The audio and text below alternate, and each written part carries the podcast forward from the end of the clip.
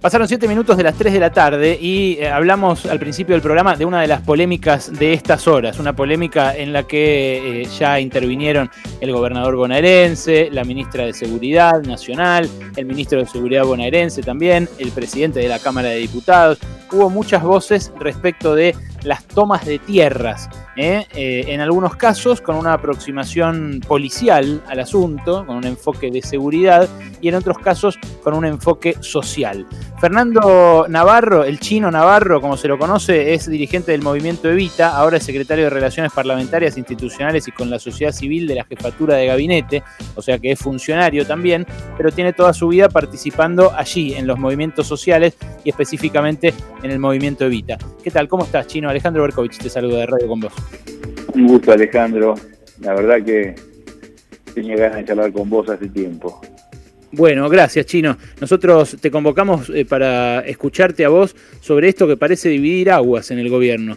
Eh, ¿Cuál va a ser el enfoque que va a primar? ¿El enfoque de la cachiporra o el enfoque de los planos y las obras para atender esta necesidad básica que es la vivienda? Me parece que en el marco de una pandemia sin precedentes, con una crisis global económica, social, incluso nos afecta en estado anímico, además de temas sanitarios. Eh, la salida tiene que ver con la solidaridad, con el sentido común. Obviamente que uno entiende el reclamo de quien es dueño de un pedazo de tierra, que seguramente le consiguió mucho adquirirlo, una, dos, tres, cuatro hectáreas y que alguien se lo ocupe, no es simpático, no es lindo, y indudablemente rápidamente recurre a la justicia, a la policía para desalojar ese predio. Por eso yo lo entiendo desde quién es el propietario, pero desde el Estado lo que tenemos es que tratar primero de prevenir esas situaciones, que sabemos que en momentos de, crisis se agudizan, y segundo, entender que se trata de la consecuencia de un problema social no resuelto.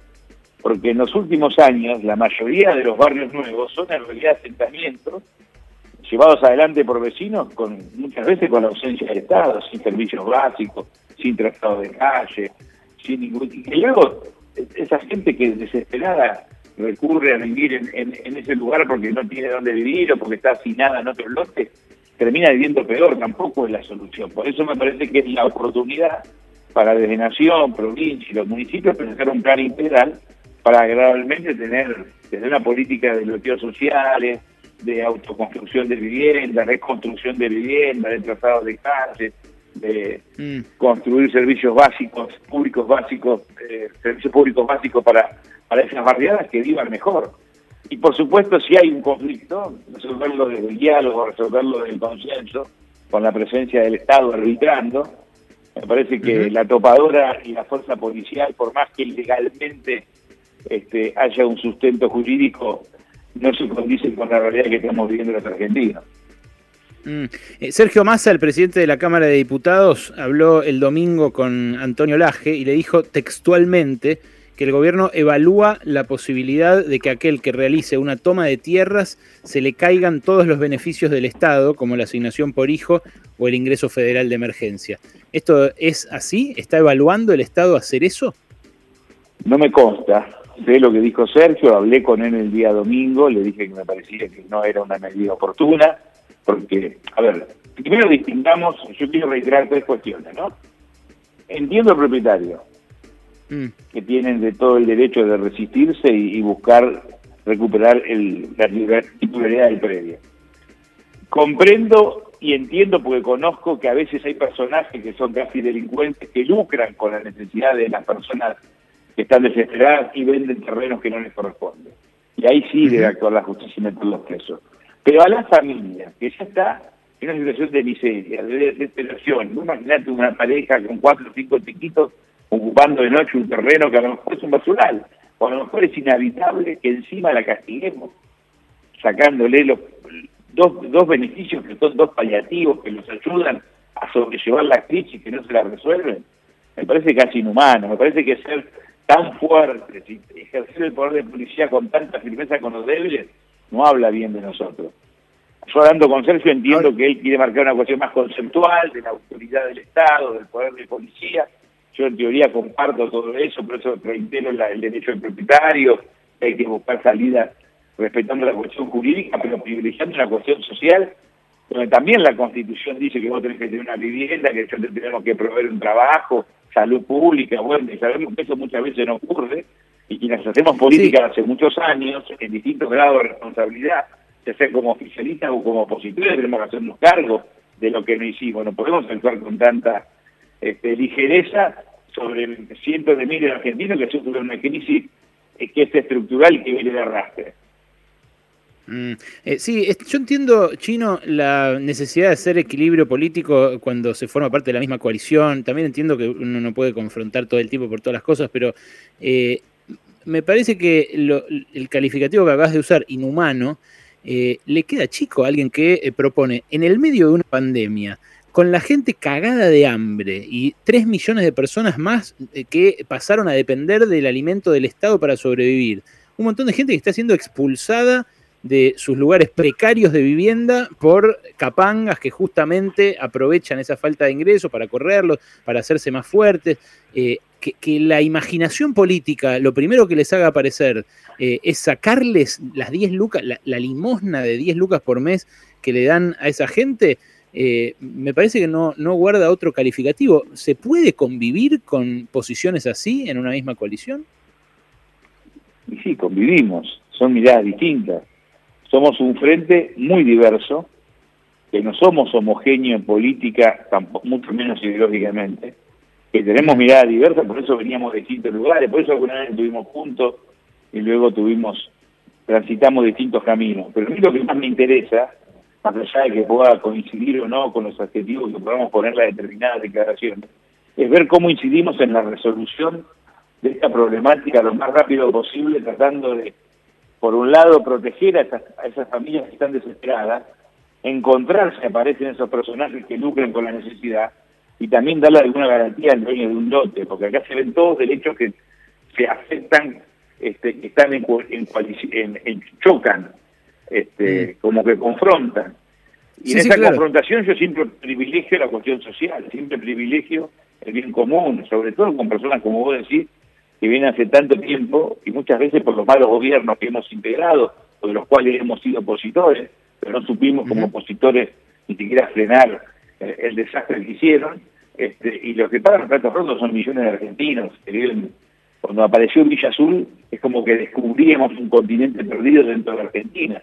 Y, había un montón. Lamentablemente a lo largo y lo ancho de las grandes ciudades de, de nuestra patria y mm. tenemos que buscar soluciones humanitarias, eh, ser mm. misericordiosos y también tener la templanza de entender que es importante mantener la cohesión del frente y poder discutir esto razonablemente sin caer en la lógica amigo-enemigo porque tampoco nos sirve. A mí no me, sirve tener razón, me sirve ver cómo podemos construir consenso en el seno del frente para buscar soluciones de medio y largo plazo y que esto dentro de un año no se vuelva a repetir. Sobre esto te pregunta Alejandro Wall, Navarro, adelante, Wally. Chino, ¿cómo estás? Buenas tardes. Bueno, pero ¿quién resume estas diferentes posiciones dentro del frente? O sea, ¿quién después termina resumiendo? Lo vimos en las discusiones Frederick Bernie, eh, en donde Bernie hablaba que seguía la línea, obviamente, del gobernador Kisilov, pero que a la vez su jefa política era Cristina Fernández de Kirchner. Digo, en un frente hay liderazgos, está claro, bueno, el presidente es Alberto Fernández, pero ¿quién termina de resumir entonces estas políticas cuando hay posiciones tan diversas? En el frente, el presidente. El presidente es el jefe institucional y el jefe político. Y Sergio Berna ha sido claro. Dijo que su jefa política es Cristina Fernández de Kirchner del espacio que él integra. Pero después aclaró, ese espacio forma parte del frente de todos. Y el presidente del frente de todos, que hoy es el presidente de la Nación, es Alberto Fernández. Pero más allá de estas cuestiones que son semánticas, que no está mal remarcarlas, lo importante que hacemos en la gestión con, con estas situaciones. Y yo he escuchado en tres oportunidades en las últimas horas al gobernador Puchilov plantear una propuesta muy parecida a la que estamos hablando nosotros. Incluso anunció hace unas horas una propuesta en el marco de obras para eh, generar trabajo y reactivar la economía, aún en el marco de la pandemia, destinada a resolver problemas de barrios populares. Y ahí encontramos nosotros una forma para trabajar también en esta mm. situación, porque los asentamientos tampoco son la solución. si vos vas a un asentamiento y ves cómo viven, es, trágico, es dramático, no es que viven mejor que como vivían antes. Por ahí tienen su lote. Por supuesto, por supuesto, es un fracaso eso también. Eso es un fracaso también. Es nuestro fracaso, es nuestro fracaso. Pero hablar, pero hablar de sacarle los beneficios. Y a mí lo que me interesa es que esta pandemia, que no ha puesto pata para arriba, que es como una autopsia, este, aún este, con una persona que con, un cuerpo que estamos vivos, porque Argentina está viva, poder aprovechar para resolver los problemas, que no se resuelven de un día para otro, por más ganas que tengamos, que llevan un tiempo, pero empezar a planificar y a resolver temas donde si aparece un barrio que es un barrio, con una calle bien trazada, con servicios básicos, con casas, aún en la autoconstrucción, lo más digna posible, con un apoyo del Estado para dirigir la construcción, que la puedan hacer los propios vecinos, o una cooperativa del barrio, y que sean barrios que no se transformen en guetos, incluso trabajar también en barrios que socialmente sean heterogéneos, como eran los barrios donde crecimos nosotros en el Gran Buenos Aires o en un pueblo del interior, donde convivíamos... Imagínate lo lejos que está ese debate si estamos discutiendo eh, si hay que sacarle los míseros de vuelta, míseros 10 mil pesos que reciben cada mes y pico para sobrevivir. Te quiere preguntar también Noé Barral Grijera, Chino, adelante, Noé. Hola, Chino. Eh, justamente vos comenzabas eh, esta nota diciendo que lo que hay que ofrecer es una solución que tenga que ver con el diálogo. Y a propósito de cómo se resolvió o se está resolviendo una de las tomas en, en el partido presidente Perón con negociación eh, entre las partes, ¿no es posible o no, o no sería deseable que el Estado establezca un protocolo justamente para encarar estas situaciones y que ese protocolo termine siendo adoptado por el resto de las jurisdicciones, no solo a nivel nacional, sino también provincial y municipal? Sí, además ya hay una decisión de la Corte de la provincia que prohíbe los desalojos, que prohíbe la intervención policial, que preserva la situación de los menores, por eso la, Defensoría del Pueblo en la provincia de Buenos Aires actúa con abogados, eh, mediando entre las propias autoridades del Estado, en un Poder Ejecutivo y el Poder Judicial, para respetar esa norma. Lo que también tenemos que buscar una forma dinámica de salir de ese statu quo donde vos te quedás en ese terreno para vivir mucho peor que donde estabas, porque no llegaste al paraíso. Llegaste a una situación que después lo vas a pagar en términos de salud, en términos de seguridad, de violencia social. Por eso queremos que dar un paso más, y seguramente tenés razón, y se está trabajando en esta dirección, para conformar una línea de acción donde generemos este, barrios sobre el loteo social, sobre el plan de vivienda de la cooperativa, sobre la autoconstrucción de los propios vecinos, para buscar soluciones de mediano y largo plazo. Yo tengo una plaza, que tengo un campo de deporte, que después pueda tener una escuela, que pueda tener una la de primeros auxilios, ver también la cuestión del trabajo. Son toda una serie de cuestiones en el marco de la pandemia, de este derrumbe económico, sanitario, social, hasta psicológico, podamos actuar con la mayor cordura posible y sobre todo con la mayor sensibilidad. Yo digo misericordia porque uno no entiende el problema de los que sufren, no de ahora, desde hace mucho tiempo, y no somos un estado de cercanía que abraza, que comprende, que tiene empatía, y que busca solucionar, no solamente la comprensión, sino buscar soluciones dándole protagonismo a esos sectores sociales, es muy difícil salir de esta trampa.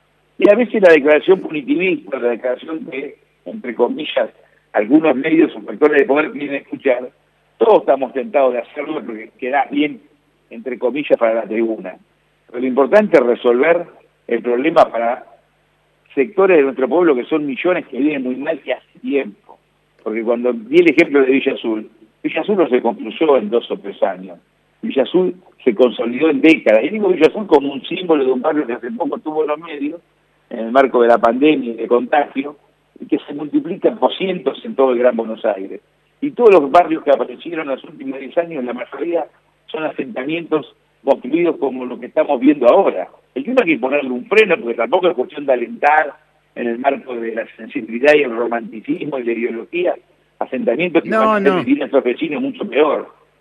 De vuelta, nadie alienta eso y... No dije que vos lo alientes, estoy diciendo que uno tiene a veces la tentación, me incluyo, cuando una organización social se para en ese lugar a trabajar, lo hace porque cree que ayuda, que contiene, que puede construir un comedor para saciar el hambre, pero todo eso no termina de ser paliativo de una situación que va a ser más gravosa, más va a ser peor dentro de unos meses y te cuento dentro de unos años. Basta con visitar un asentamiento que se en cualquier lugar de Gran Buenos Aires que se generó hace 10 años y anda a ver cómo están ahora los vecinos. Pero nosotros como Estado no podemos decir solamente qué hacemos cuando ocurre y, y, resolverlo en términos de lo que dice la ley. Porque también la ley dice que tenemos que una que todos tenemos que tener trabajo y vivienda. Y eso no se ocurre, lo dice la Constitución. Pero nadie sale a decirte, hagamos casa porque lo dice la Constitución. Tenemos otro tipo de, de mirada a veces cuando somos gobiernos. Entonces yo digo, seamos mucho más sensatos y generosos. Y yo por eso confío en el presidente Alberto Fernández. Alberto, esa tentación, esa tentación punitivista que vos decís asoma cuando los dirigentes le dicen a los medios fachos lo que quieren escuchar, ellos y sus televidentes o sus oyentes. Esa tentación punitivista no puede llevar a que se multipliquen casos como el de Facundo. No puede, no puede pasar que, que haya eh, eh, de acá el resto del año y, con la pobreza que, está dejando como estela tras de sí esta pandemia, acá y en todo el mundo, ¿eh?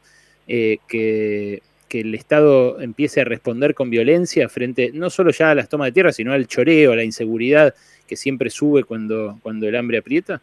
Y es una, es una posibilidad y es una tensión que tenemos en el seno de nuestra sociedad y la política no es ajena y el Estado tampoco. Yo antes de ayer estuve con una, una familia en Loma de Zamora. Mm. Marina se llama la mamá del nene, del pibe, Ignacio. La policía bonaerense hace un mes. Después, dentro de un tiempo te voy a pasar, la semana que viene te falto con más precisión, que es un tema para difundir.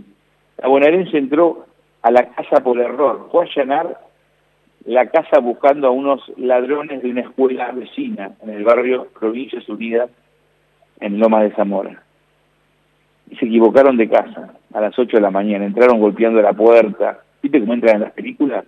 Como si fuese una banda. le volaron, la mitad de la, Chaco. le volaron la mitad de la cara a la tía. Le volaron la mitad de la cara al pibe. Que está ahora, pobrecito, este, están tratando de reconstruir el rostro.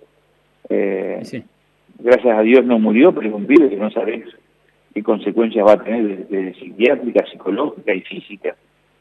Y, eso hace la bonaerense como lugar grande la policía de todas las provincias. Y por supuesto lo que voy a decir es un gran desafío. Por eso tenemos que ser muy rigurosos y muy sensatos, pero también muy sensibles. Porque a veces cuando se es funcionario uno se cree omnipotente, se cree que el cargo, que el teléfono, que entre comillas el respeto que le tienen, vale para que uno diga lo que hay que decir de acuerdo a lo que determinados factores o, o contingencias de poder te exigen. Y nosotros tenemos que responder a los sectores populares. Y yo te reitero lo que quiero decir hace un rato. Yo confío mucho en eso, en Alberto Fernández, porque hablamos mucho de estos temas.